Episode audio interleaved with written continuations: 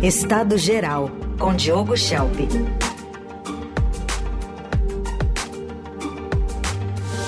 Com mais análise da política nacional e também internacional. Oi, Diogo, bom dia. Bom dia, Heisen, bom dia a todos.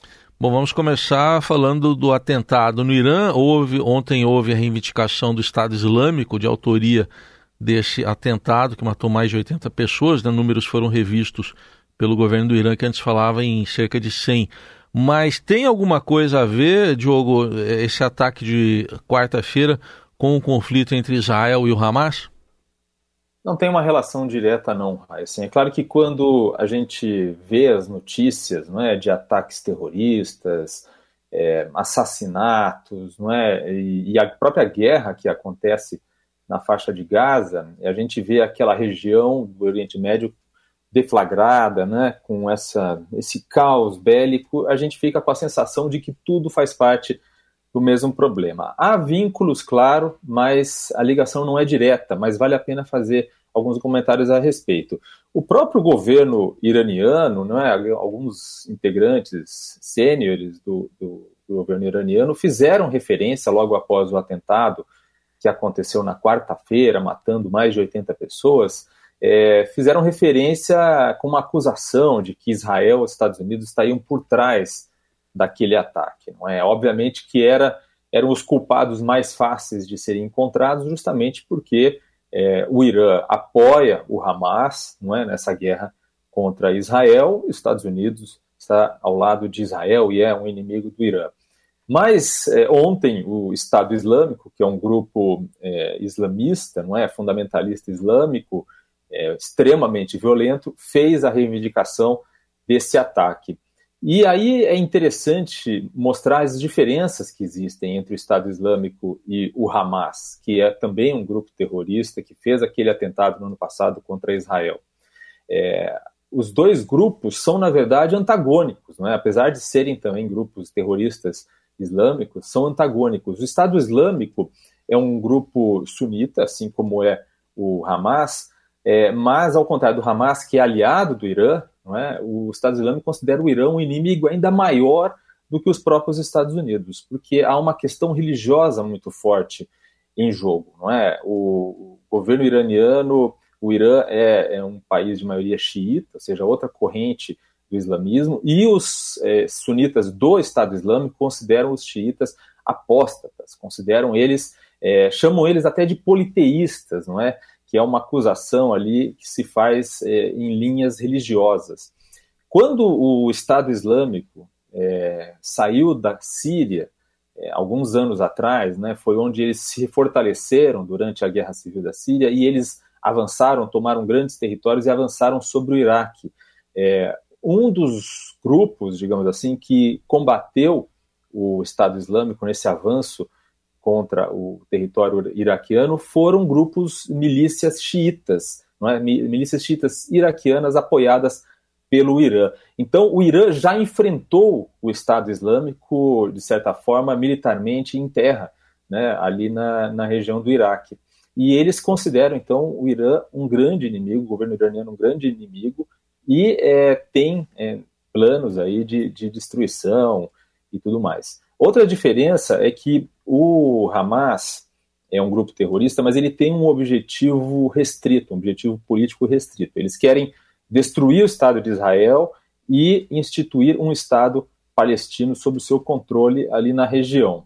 Já o Estado Islâmico tem um objetivo muito mais amplo. O objetivo do Estado Islâmico é criar um califado é, em toda a região. Então, qualquer, é, qualquer regime que tenha qualquer semelhança com um Estado moderno, como a gente conhece hoje, é considerado um inimigo. Então a gente vê aí que tem grandes diferenças não é, entre o Estado Islâmico e o Hamas, e a gente vê também que o Estado Islâmico, na verdade, é um grande inimigo é, do Irã, assim como é um inimigo de, dos Estados Unidos. Não é? Então a gente vê como é complicada a situação ali é, no Oriente Médio. E o outro fato que aconteceu essa semana também foi o assassinato de um dos líderes do Hamas é, no Líbano, não é? num ataque feito por Israel. Esse sim, um ataque feito por Israel, um ataque direcionado, preciso, contra um prédio onde estava esse considerado o segundo nome aí do Hamas fora é, da faixa de Gaza. E obviamente que isso suscitou aí uma preocupação de que o Hezbollah, que é um grupo libanês também muito ligado ao Hamas e ligado também ao Irã, pudesse é, acabar entrando na guerra, acabar arrastando o Líbano para a guerra contra Israel em resposta a, esses, a essas ações precisas, pontuais do Líbano, eh, perdão, do, de Israel. Então essa é uma preocupação que existe desde o início do conflito de Israel na faixa de Gaza, não é, de que o, o Líbano fosse entrar na guerra, fosse arrastado para a guerra pelo Hezbollah, e com esse ataque essa preocupação aumentou. Certamente. Estado Islâmico que sofreu um importante revés lá na Síria, mas está tá longe de ter sido aniquilado, né, né, Diogo? Pelo que a gente viu agora essa semana. Exatamente, né? Esse, esse grupo terrorista, a gente teve aí um período, é, anos atrás, em que o grupo fez vários atentados, não só no Oriente Médio, né? Não só na sua, no seu avanço territorial no Oriente Médio, Síria e Iraque, mas também atentados na Europa e Sim. Estados Unidos, e, enfim, a gente viu que isso é, diminuiu bastante desde que o Estado Islâmico é, foi, por exemplo, expulso do Iraque, basicamente, né, perdeu aquela capacidade territorial e de ter uma, uma, uma possibilidade de, de, treinamento e de recrutamento de pessoas maior. Uhum. Mas eles continuam existindo, porque esses grupos eles funcionam na base da ideia. Né? Uhum. É, mais do que uma capacidade material, eles, eles é, se baseiam muito na ideia, é, numa ideia, numa ideologia, não é? Que, que muita gente, algumas pessoas acabam aderindo, Sim. infelizmente. É isso. É só, só um detalhe, caso alguém tenha esquecido, esse grupo é aquele que lá na década passada se notabilizou por exibir imagens de decapitações, cortando cabeça ali de reféns, enfim, para chamar a atenção do mundo. Mas falando da, da guerra entre Israel e, e Hamas ainda lá em Gaza, aliás, está para completar agora no fim de semana três meses, né, Diogo? algum sinal de desfecho? Pois é, ainda não há sinal de desfecho à vista, viu? O, um dos motivos para isso é que as, as, forças de defesa israelense ainda têm alguns objetivos militares para serem, é, serem alcançados ali na faixa de Gaza.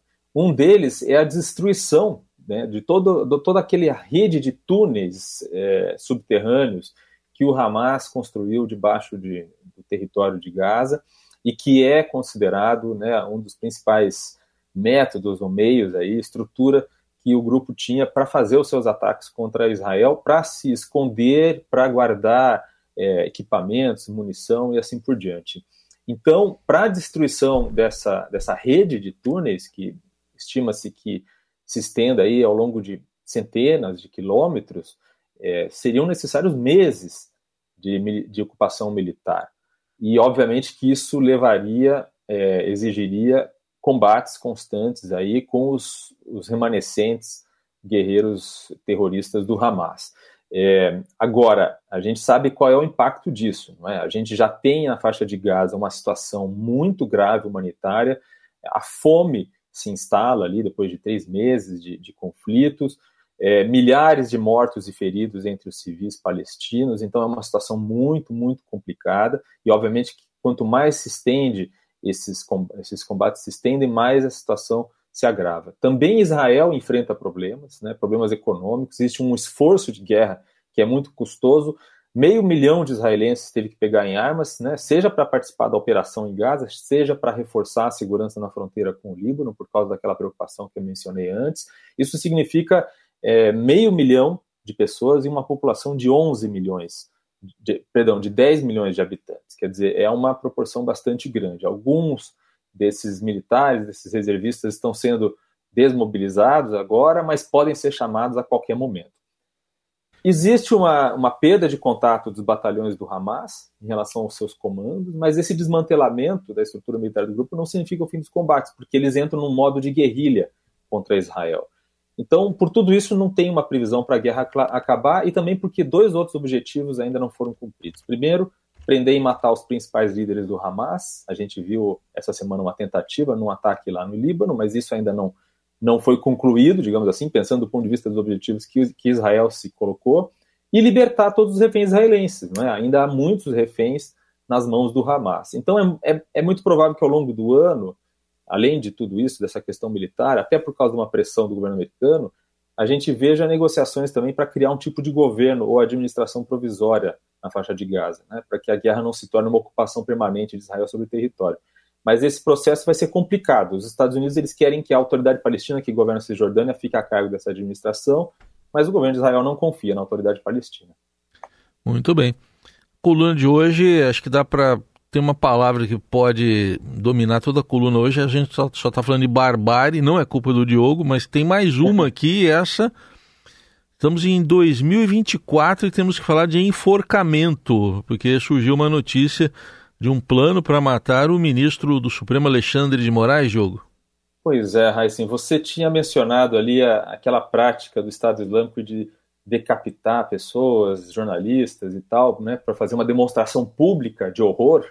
É, e a gente soube aí essa semana, por meio de uma entrevista que o ministro Alexandre de Moraes deu, que havia um plano ou uma suspeita de um plano para que ele fosse afastado do cargo é, e morto. Né? Talvez na surdina, em alguma uma das hipóteses era de que seu corpo seria largado em algum lugar entre Brasília e Goiânia. É, e a outra opção, né, a outra alternativa que foi colocada aí nesses planos revelados, de que ele fosse enforcado publicamente na Praça dos Três Poderes. E é, o diretor-geral da Polícia Federal, Andrei Passos, ele entrevista muito boa, excelente entrevista hoje no Estadão, ele confirmou que foram encontradas essas mensagens com esses planos brutais é, que, os, que o Moraes revelou. E ele disse também que não dava para pagar para ver se esses planos de assassinato iam se realizar ou se eram apenas bravatas. Ele está correto, são revelações realmente graves e mostram até que ponto os envolvidos nos atos de 8 de janeiro do ano passado estavam dispostos a ir. É, então, não há dúvida de que o propósito dos atos de 8 de janeiro do ano passado era um de romper com a ordem democrática e que não foi um episódio fortuito, que ocorreu por acaso. Né?